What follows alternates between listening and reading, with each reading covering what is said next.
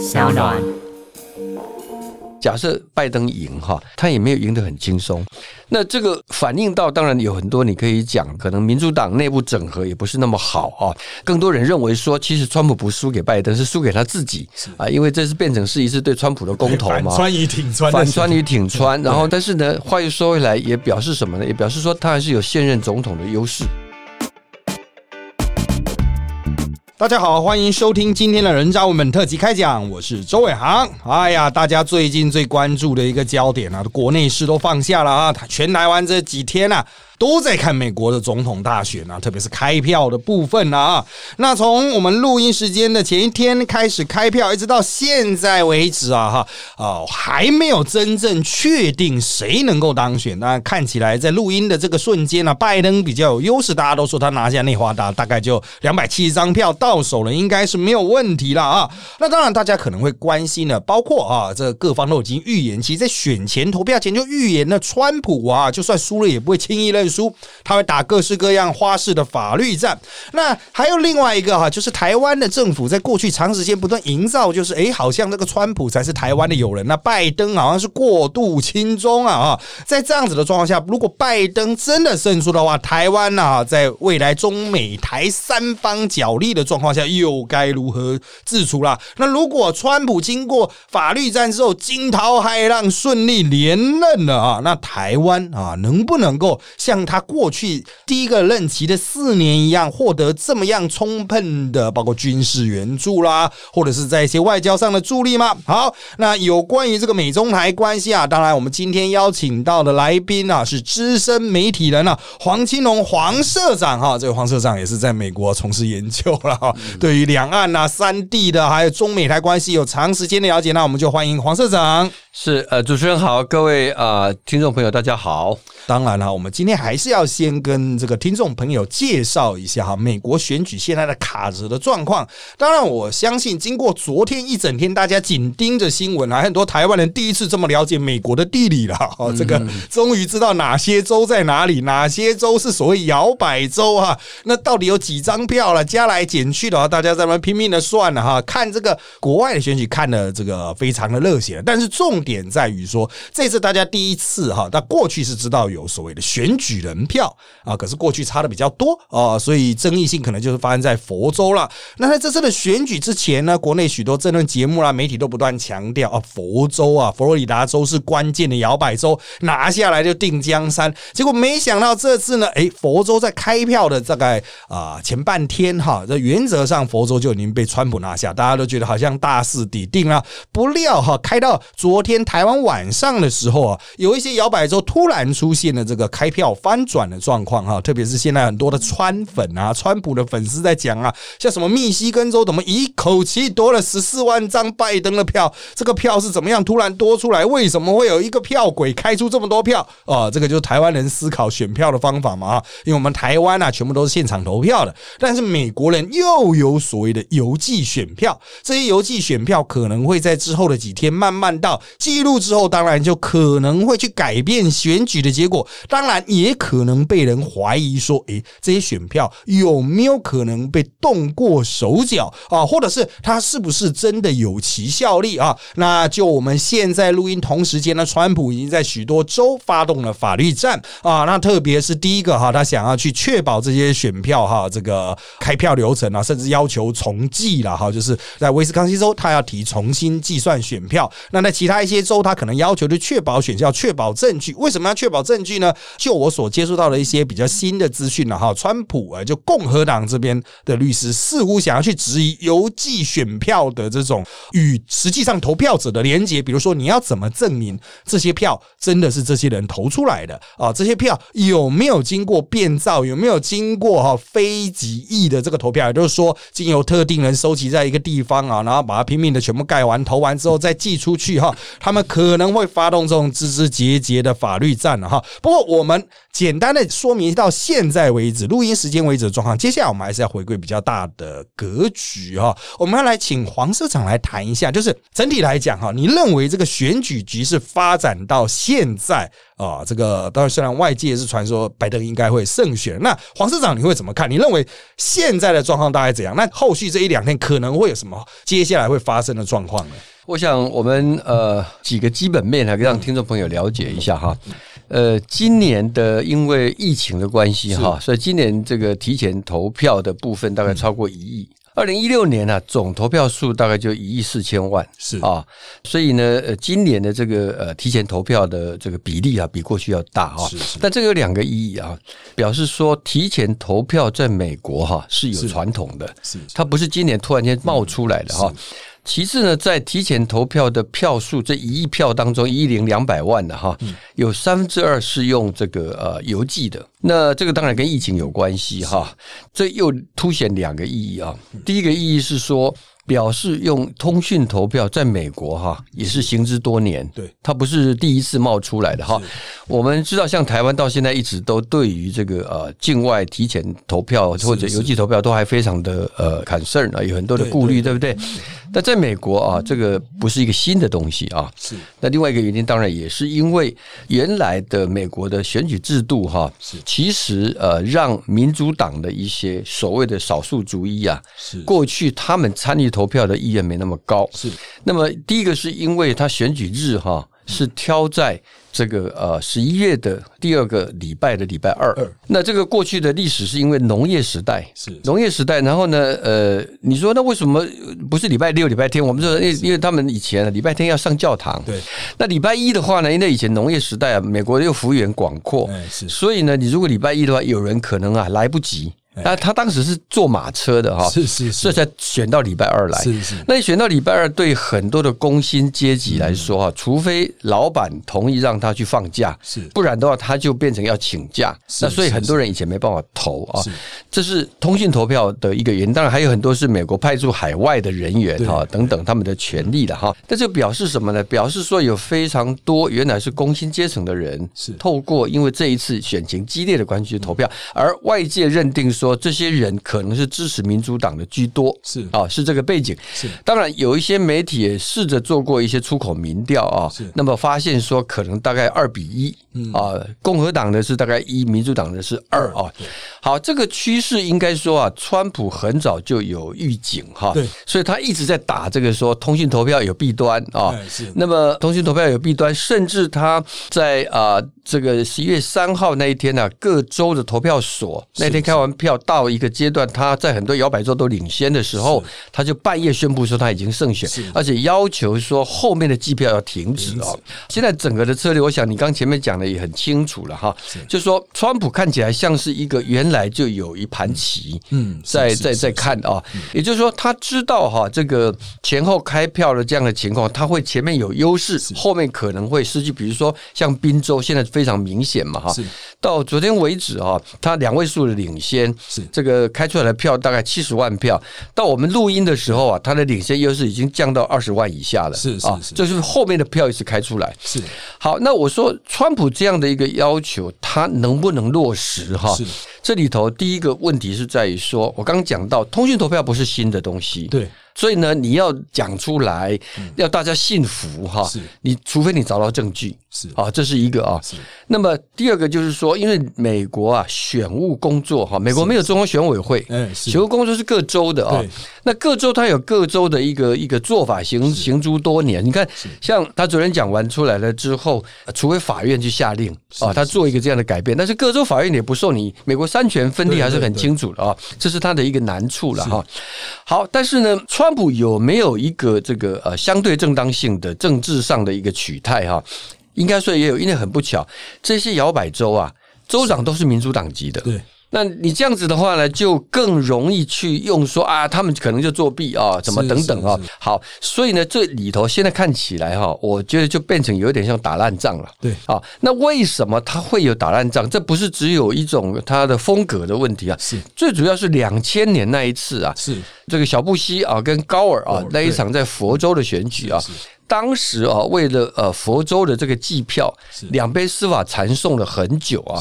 这个司法缠讼很久，为什么会到最后会变成说对小布希有利？高尔宣布这个这个说他败选啊，接受这个这个结果，因为大家要知道，当时的佛州的州长啊是小布希的弟弟啊，嗯啊，对对，理论上这个有嫌疑，对不对？呃，如果民主党是倒过来用来质疑你嘛，哈，可是因为美国的选举，美国的总统制度哈，它是因为十一月三号投票，十二月十四号选举人团要产生，是。正常程序之下是一月六号国会宣布，然后呢新总统二十号就就职哈。那现在的问题是因为今年啊这个通讯投票的争议这么的大，那么川普现在的盘算应该是说，接下来进入冗长的诉讼，而这个诉讼呢也不是只有一面，可能两面啊。是。那这个诉讼会拉得很长，你看他现在组织律师团，然后让他的支持者捐款啊。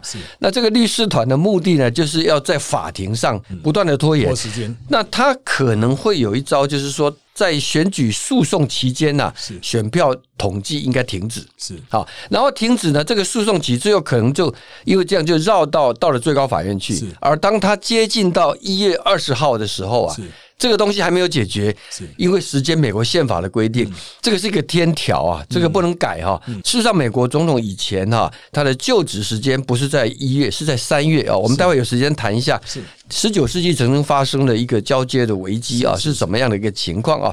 好，anyway，就是说那个天条，你今天除非这一次的争议啊，是把那个天条改变掉，不然的话，就有一种可能，就是到了一月的中中旬之后啊，时间越来越逼近，还没有解决，最后不得不最高法院做出一个判决，停止计票，对。就已佛经州那一次就是最高法院停止没错，就是以就已经开票的部分来做判决。而大家知道，现在的最高法院保守派就亲共和党这边是占多数啊，所以我想这是川普现在盘算的一早棋，但是呢，也未必一定能够如他所意的哈。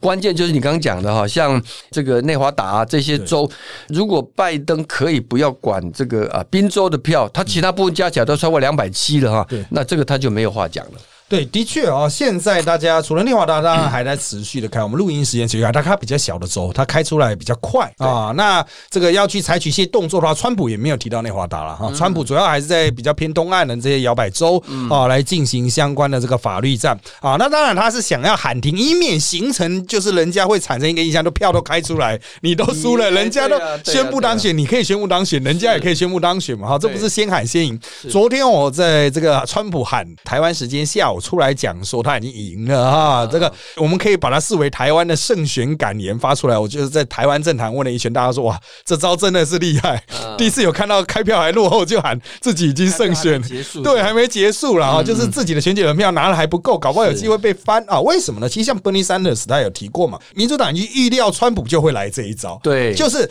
邮寄选票在这些摇摆州，特别是密西根和宾州是慢开的，它跟像佛州不一样，佛州是先开的，啊，所以慢开先开会有差别，特别是这些州一直甚至容许到投票当天，对。啊都还可以寄出啊，所以原则上来说，那一定会来的比较慢，寄的比较慢，所以川普也很清楚啊，所以川普是在非常清楚游戏规则的状况下来进行他的这个法律战布局，也就是说，当然川普能够直接赢他自己，当然也是最好，但是现在就是直接赢不了的话，特别是啊，有些州差距真的是很小，像威斯康星记到最后面大概也才差个一两万了哈，那么西根大家差十万是比较难去有争议了哈，但是有些州差的真的是很少，这些差的很少。的州，其实我们在开票的时候，我们就已经慢慢的看到，就说哇，不管是哪一方输了，大概都是法律战会真的走下去了哈。不过台湾人比较不太了解的，就是其实啊，美国人当然我们经常讲三权分立，三权分立了，还有一权哈，就是在刚刚提到的行政还有司法之后，还有一权就是众院这一边了哈。我们这次看这个选举哈，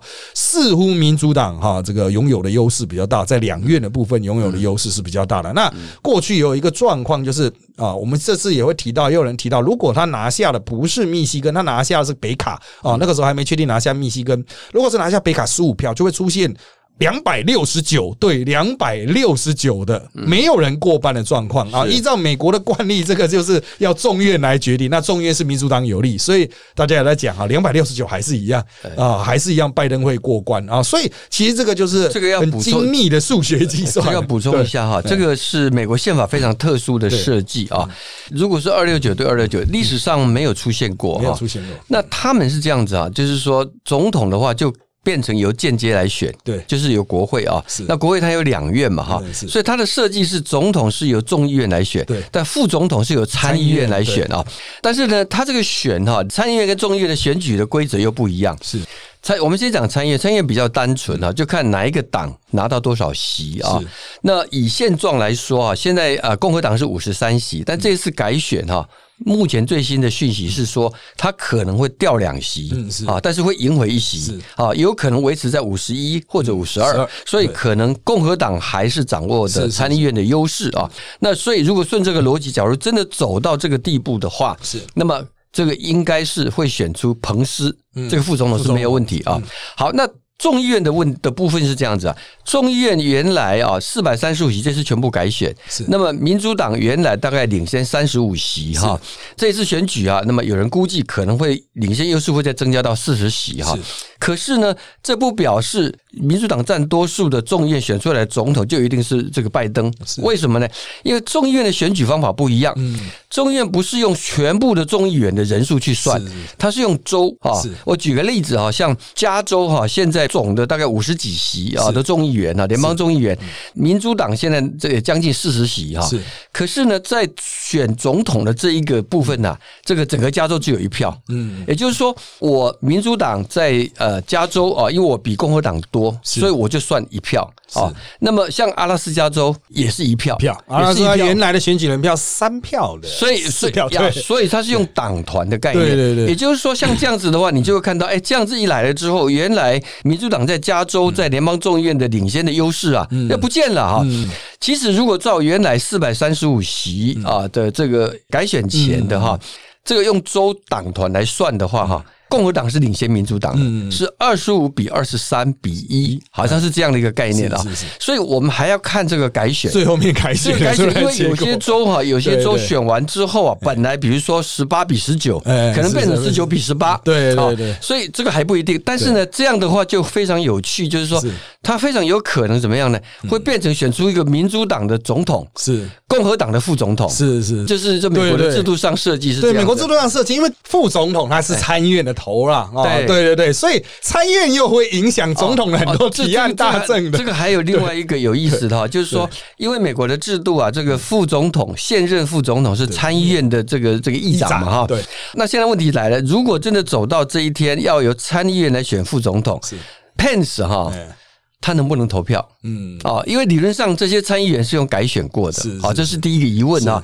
第二个是贺锦丽啊贺锦丽是现任的参议员，对，那他能不能去投票？是。呃，这也是一个过去一年没有发生过，宪法上完全没有，对。所以有可能要最高法院来。最高法院又要解释 解释，不过最高法院保守派占多数啦，哎哎就是我们一般俗称，他不是直接有党籍，但是俗称比较亲共和党是是立场的这一些。啊。啊，所以这一次当然也是在考验这个美国的制度。那台湾人比较不能理解的哈，就是哎。有蛮多人认为说说都已经什么时代了，还在用选举人票嗯啊这样的制度。当然这是有它的历史背景啊，刚才黄社长有提到了，包括投票日的设计，对啊，那选举人票的设计其实也是牵到过去的选举的这个路途遥远，还有为了要保障小州的声没错，音能够因为发出来。很很多人都会说，你一个制度走了这么久，而且已经不止一次，大概历史上有六次哈都出现普选票赢，但是选举人票输啊。大家说你怎么不会想要把它改的更那个？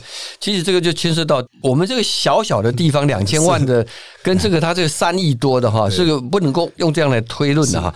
第二个还是不能否认，你刚刚讲到，因为联美国从立国开始就是一个联邦主义啊，是是。联邦主义的话呢，它的中央地方的分权哈、还是比较清楚。啊，你刚讲的没有错，保护小州，不然的话呢，会变成一个现象哈、就是说这个选举啊，将来大家都只在乎加州，是。只在乎纽约州，对。只在乎德州对。这些大州，或者甚至。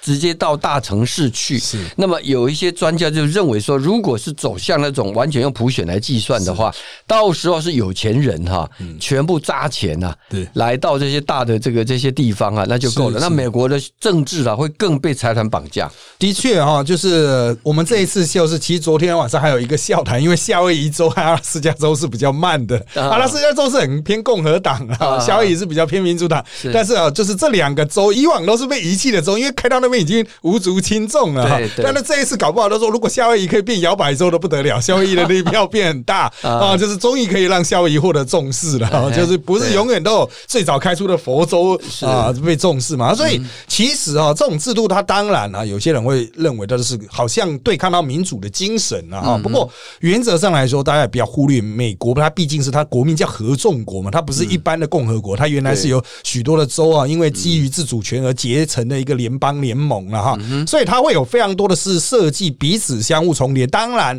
可能会产生一些疑义啦。刚才社长也提到哈，过去也的确发生，就是瞧不出来，就是没办法投出一个这个总统候选人的状况了啊。那像我们刚刚提到的众院的制度哈，众院决定的制度，曾经也在美国的历史上的早期哈，十九世纪初的时候发生过，就是有三个候选人都没有过半，由再由众院来去做某种程度的决定了哈。那当然，市长也提到，在一八六大概六零年代左右对有出现嘛，类一似一个移交的危机哈，但这个情况其实跟这一次可以做一些对比哈。一八六年什么事情呢？那一年呢，林肯哈，大家都知道那个林肯的 Abraham Lincoln 啊，他当选第十六任的总统啊，但是任期是一八六一到一八六五啊，但是呢。他选完当选了以后啊是，当年的时候，美国的总统的交接期哈，十一月三号选完，是要到三月的时候才交接啊。是。你看，大家想到我们的总统选举一月选完哈，五月交接哈，这个也是另外一个问题。我们待会有时间可以谈一下。对，结果呢，当时的在任的总统啊，大概叫做不肯南哈嗯，他不晓得为什么就觉得说很不甘心哈，突然间要下台啊哈。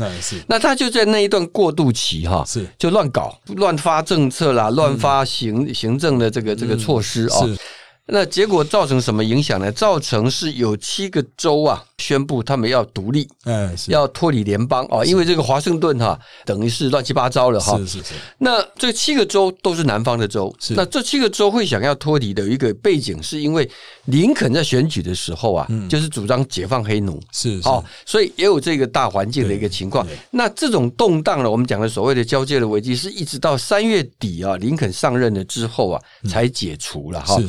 那这个事情哈、影响了两件事情的影响是。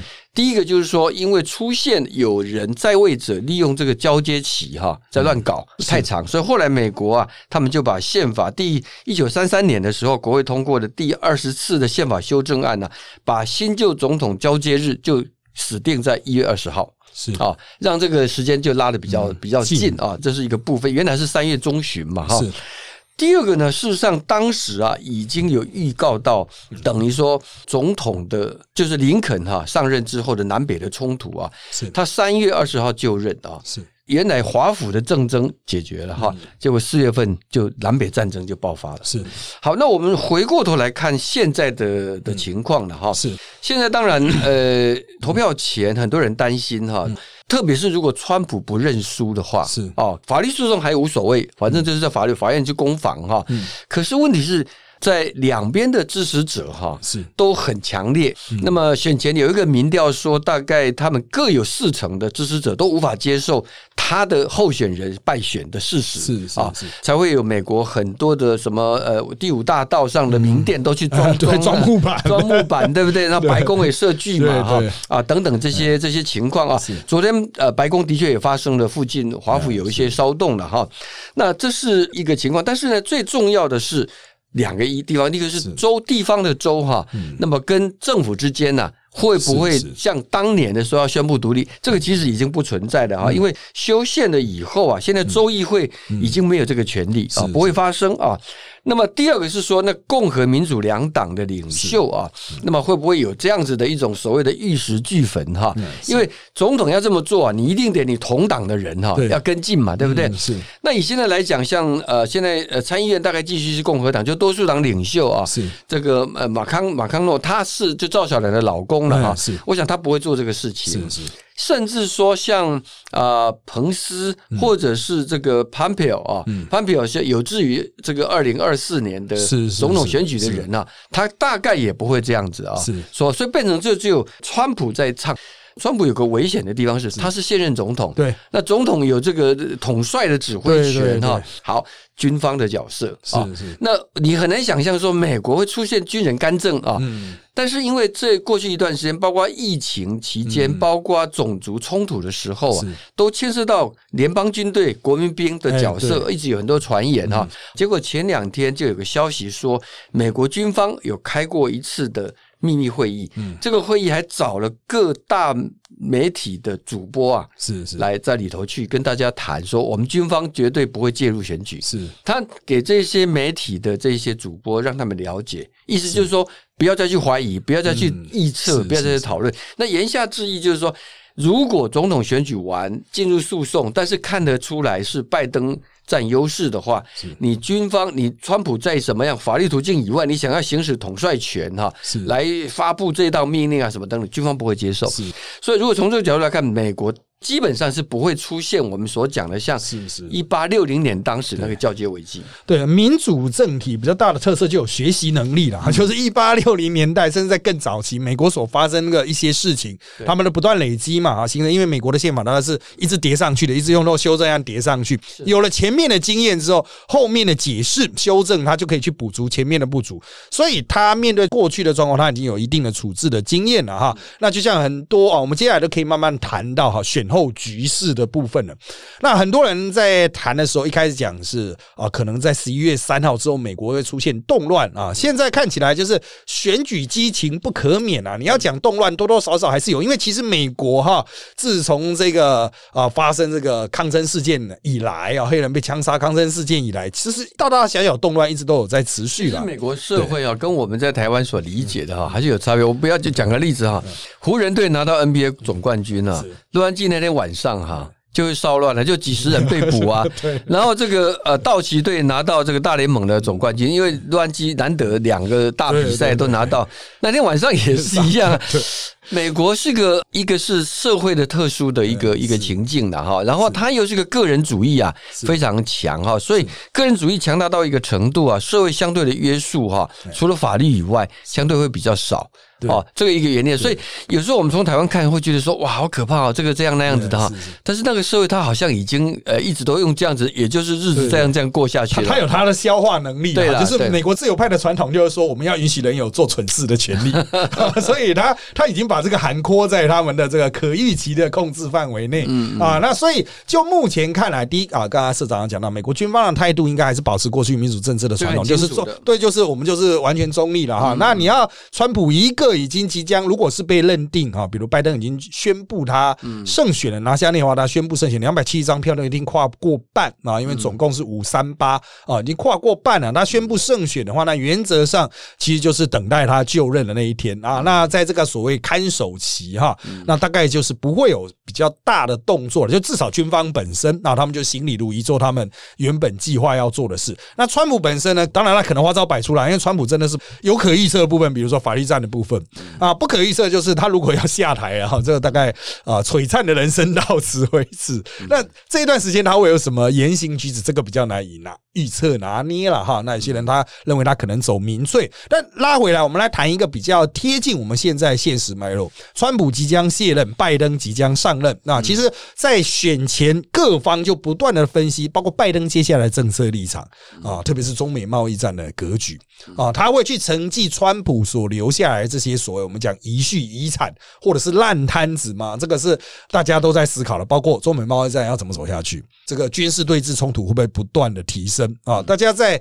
狂热关注这个美国选情的时候，其实川普的军动作很多啊，像他在蓬佩奥的动作很多，像是在四号他就宣告卖台湾新的无人机，接下来也可能在川普任期的最后持续有这些出售。但是呢，其实早在台湾之前，他也卖同样的无人机给印度了，而且卖的比台湾更多，而且还有紧急交付，就是印度急着要他立刻给。所以这些军事动作显然他都有针对中国的这个特性。那社长就长期研究美国，也对中国情境是非常了解。啊。那我们就要来请问一下社长，就是你怎么看拜登上了？如果真的是他上了，整个中美台，特别是中美之间角力，可能会有哪些变化？好，我们知道拜登在选举后期的时候哈，有面临到一个叫做邮电门的一个丑闻的攻击了哈。是好，现在回过头来问说，那这个邮电门因为里头扯到他的中国关系了哈，那有没有影响哈？呃，我觉得这样子啊，就又扯到一个叫做民调的可不可信。是那从这个选举来讲，这里头有很多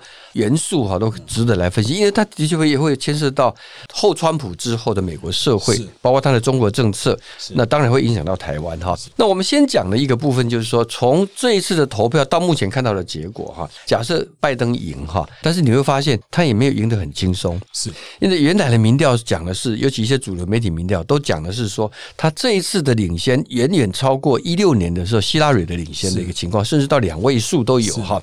那最后现在看起来还是非常的伯仲之间呐、非常的接近呐、那这个反映到，当然有很多你可以讲，包括说啊，可能民主党内部整合也不是那么好啊。更多人认为说，其实川普不输给拜登，是输给他自己啊，因为这是变成是一次对川普的公投嘛。反川与挺川反川与挺川，然后在但是呢，话又说回来，也表示什么呢？也表示说，第一个，他还是有现任总统的优势。是这历来的话，现任总统连任，我们台湾也是，现任总统大概都连任成功嘛，哈那呃，美国也是一样，就是说，川普再大的争议哈，他一定也有他一些在美国社会啊得到支持的一个原因啊，啊，这个原因就反映在这一次的选举。啊。我们说啊，民调可能有一些没有掌握到的部分啊，这是一个，但是另外一部分来讲，也等于是说，如果存在这个川普主义的话，在美国其实已经生根的。早年的时候，奥巴马上台，美国共和党内冒出一个右翼的团体叫茶党啊。那你现在茶党早就没听说了是，为什么没听说？因为全部被川普吃掉了对。现在共和党整个其实就是川普啊。你看这一次的国会的改选哈，有一个这个跟川普作对的共和党的参议员，你两个都落选了啊，都落选，你就知道说这个威力有多大。那从川普个人来说啊，他也不太可能下来之后就。不理了哈，甚至有人认为他搞不好二零二四还会想要出来选的 这个不能排除了哈，因为如果他的对手还是拜登的话啊好，这个是告诉我们说哦，就美国的接下来的政党政治当中啊，原来的川普因素还会继续存在是。啊，这是第一点啊。那么第二点就谈到呃，因为台湾的问题牵涉到是中美之间的一个问题啊。那中美之间的问题啊，现在与其啊去讲说啊谁会比较轻松不轻松，坦白这都是选举语言哈。真正讲的决定的是，还是因为美国上下啊，现在来讲对他们来讲是中国对美国的霸权的威胁哈，那已经是实实在在的哈。那么它表现在贸易上只是一部分，在科技上啊，甚至在很多领域地缘政治啊，这些都有关系，还有国际组织的影响力啊。那这些情况并不会因为拜登当选。就不存在啊。那当然会两个人的做法一定会不一样，这很多人都知道的了哈。拜登他更倾向是一个协作、国际合作的一个主义啊。那么他反对啊这个美国这个所谓的孤立主义啊，所以他估计大家都已经推测说，他可能会有更多的这个回群啊，因为呃川普退群嘛，对对他他要回群嘛哈。那这个回群呢，现在变成有两种判断啊，就是说他回群了之后，对于台海、对中国政策会有什么影响啊？第一个判断是认为说，他回群了之后呢，他比较有能力去跟国际上的啊，他的盟友、传统盟友，包括欧盟、包括日本啊这些，呃，当然五眼联盟不在话下啊，那就对中国压力会更大啊。可是呢，有另外一派认为说。因为现在啊，中国在国际体系的渗透力哈、已经跟过去不一样了啊。那么同时啊，你要同时去把你的盟友再连接起来，这中间呢要不断的妥协，因为每个国家都有很多顾虑。你比如说经贸的部分呢、像德国跟日本哈、那么它跟对中国市场的依赖就不是这个将来拜登一句话就能够收服啊，这是一个的哈。然后一个就是说整合的过程旷日费时，那时间稍晚一点，而且再来是。中共现在在国际间的这种影响力啊，也会破坏这样的一个作用。那其结果就有可能你弄四年下来之后，事实上什么都没有做到啊、这是一个我们要了解的。好，那对我们最切身关注的话，应该是说，比如说军售嗯，会不会改变啊？那我也请教了一些专家哈。那么大家认为，首先第一个是在共和党现在川普已经批准的哈，这个不会变的了哈。但是呢，他有可能什么状况呢？他有可能会对台湾跟美国的外交关系啊，会有若干的设限。那我最讲的意思就是说啊，美国的一中政策跟他的台湾政策本来啊，它是一个他们说是两回事啊，它不会受它影响。但事实上大家都知道，它一定是联动的啊，因为呢。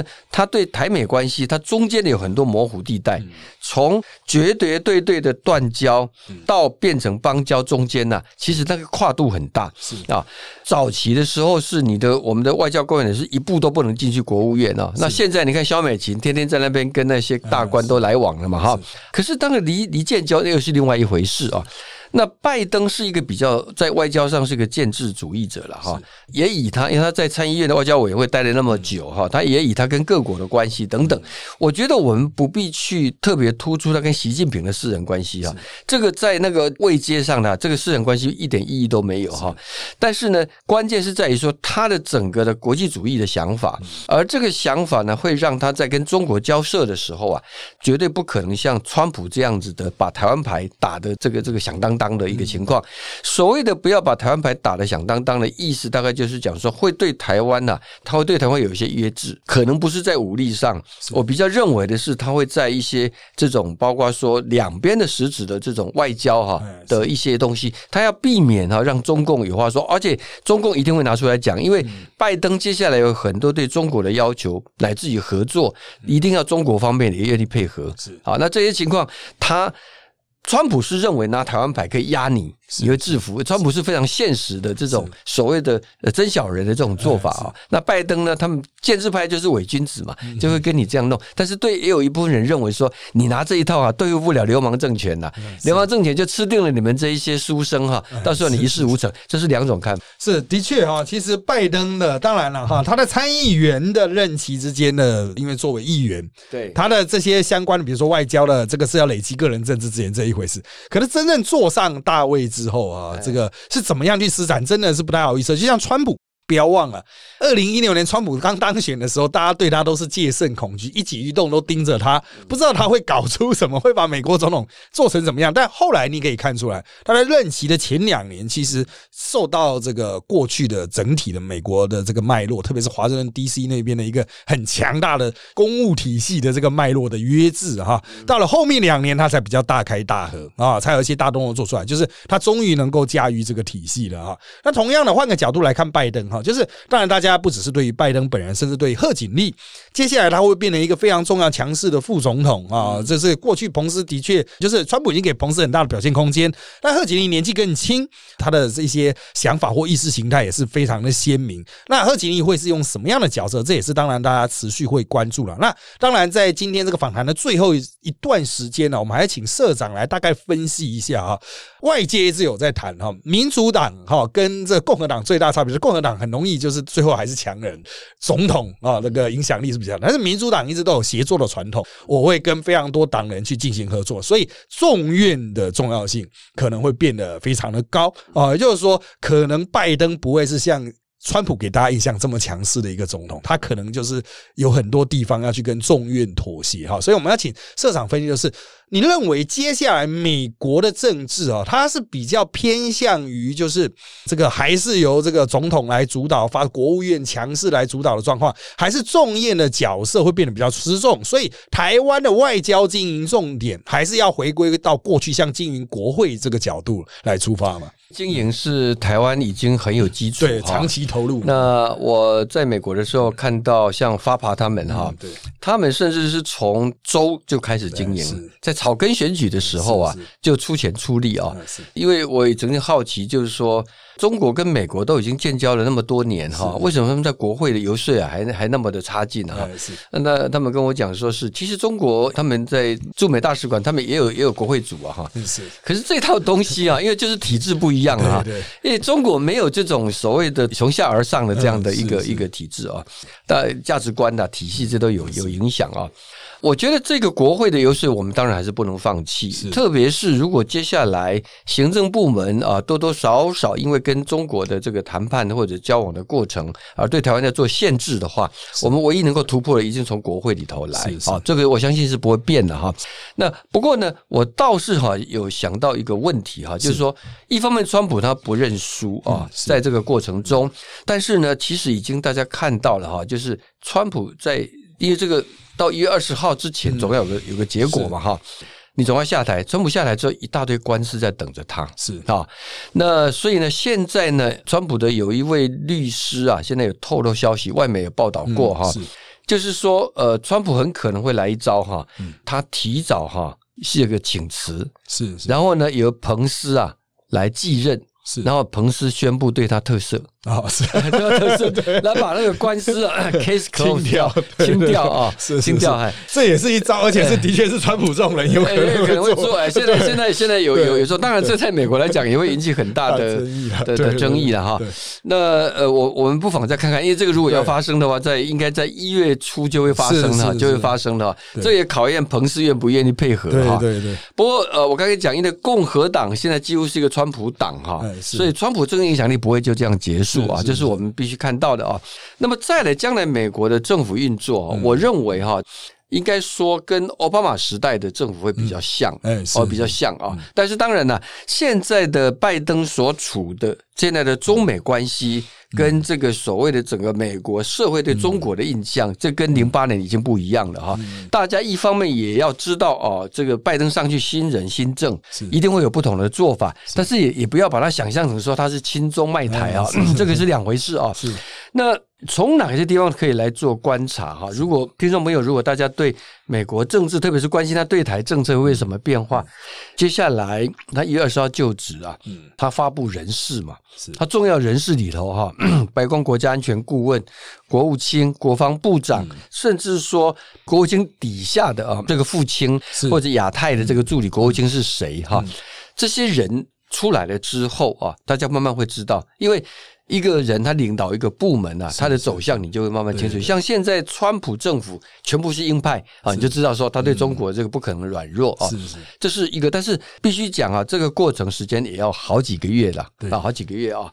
那所以我们呢，等于说 wait and see 啊，就是真正的你先是用这样子啊，也不用先去看说，先假设会怎么样。的确，我觉得蔡总统在前一阵子在国安会议上讲说，我们要争继续争取美国跨党派对台湾的支持。啊，那呃，前阵子有人在炒作说啊，是不是蔡英文政府比较偏爱共和党？哈，是。